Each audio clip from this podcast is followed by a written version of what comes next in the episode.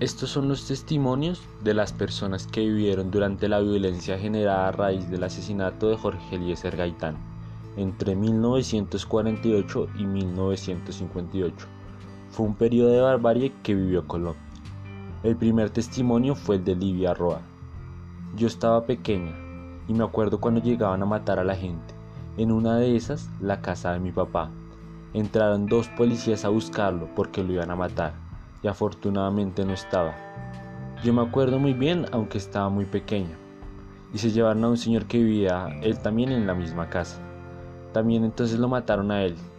Y resulta que salió un señor conservador, de los buenos, y gritó que a él no lo fueran a matar. Y así había mucha violencia. Soy la primera vez que mataron a un niño. Yo ya tenía más añitos y eso la gente revocó ese pueblo, porque gritaban que cómo era que habían matado a un niño. Y nosotras pequeñas mirábamos por la ventana todo. También una vez a mi papá lo sacaron de allá, le quitaron todo lo que tenía, fincas, y no le dejaron nada. Una mañana llegaron a avisarle que solo le habían dado una res. Una noche estábamos ahí, se sintió un golpe en las puertas. Y era que también lo iban a matar a mi papá. Salió y en ese pasaba un carro. Mi papá se subió al carro que iba para el Líbano. Nosotras nos quedamos solas. Después a los tíos los perseguían. También, mejor dicho, toda la gente liberal y de Santa Isabel. Todo era una pelea entre conservadores y liberales. Después tenía yo como nueve años y llegaron y avisaron que nos fuéramos porque nos iban a matar. Pues la familia salió toda corriendo y nos fuimos a dormir debajo de un poco de ramas, pues por allá escondidos a mí me daba la luna en la cara y todos los tíos vigilaban a ver qué es lo que iban a hacer con la casa. Y eso, bueno, la noche. Entonces al otro día se levantaron y un tío dijo, yo me voy a ir a ver qué pasó y vengo y les aviso. Pues no nos hicieron nada, pero después sí les quemaron una casa. Otra casa que ellos tenían muy bonita en una finca y les quemaron todo, mataron a un tío.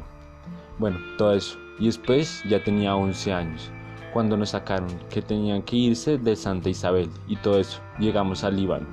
Estaban las mismas, mataban gente por todas partes. Eso era terrible, miedoso. Después mandaron ejército porque eso no se arreglaba les decían collajeros y gritaban que viva el Partido Liberal, que viva el Partido Conservador. Y pues cuando llegábamos al Líbano no podíamos mirar por la ventana ni a la puerta, porque si alguien lo veía así le decía, éntrese, éntrese niña. ¿Quieren que se la lleven? Porque a veces se llevan a las muchachas.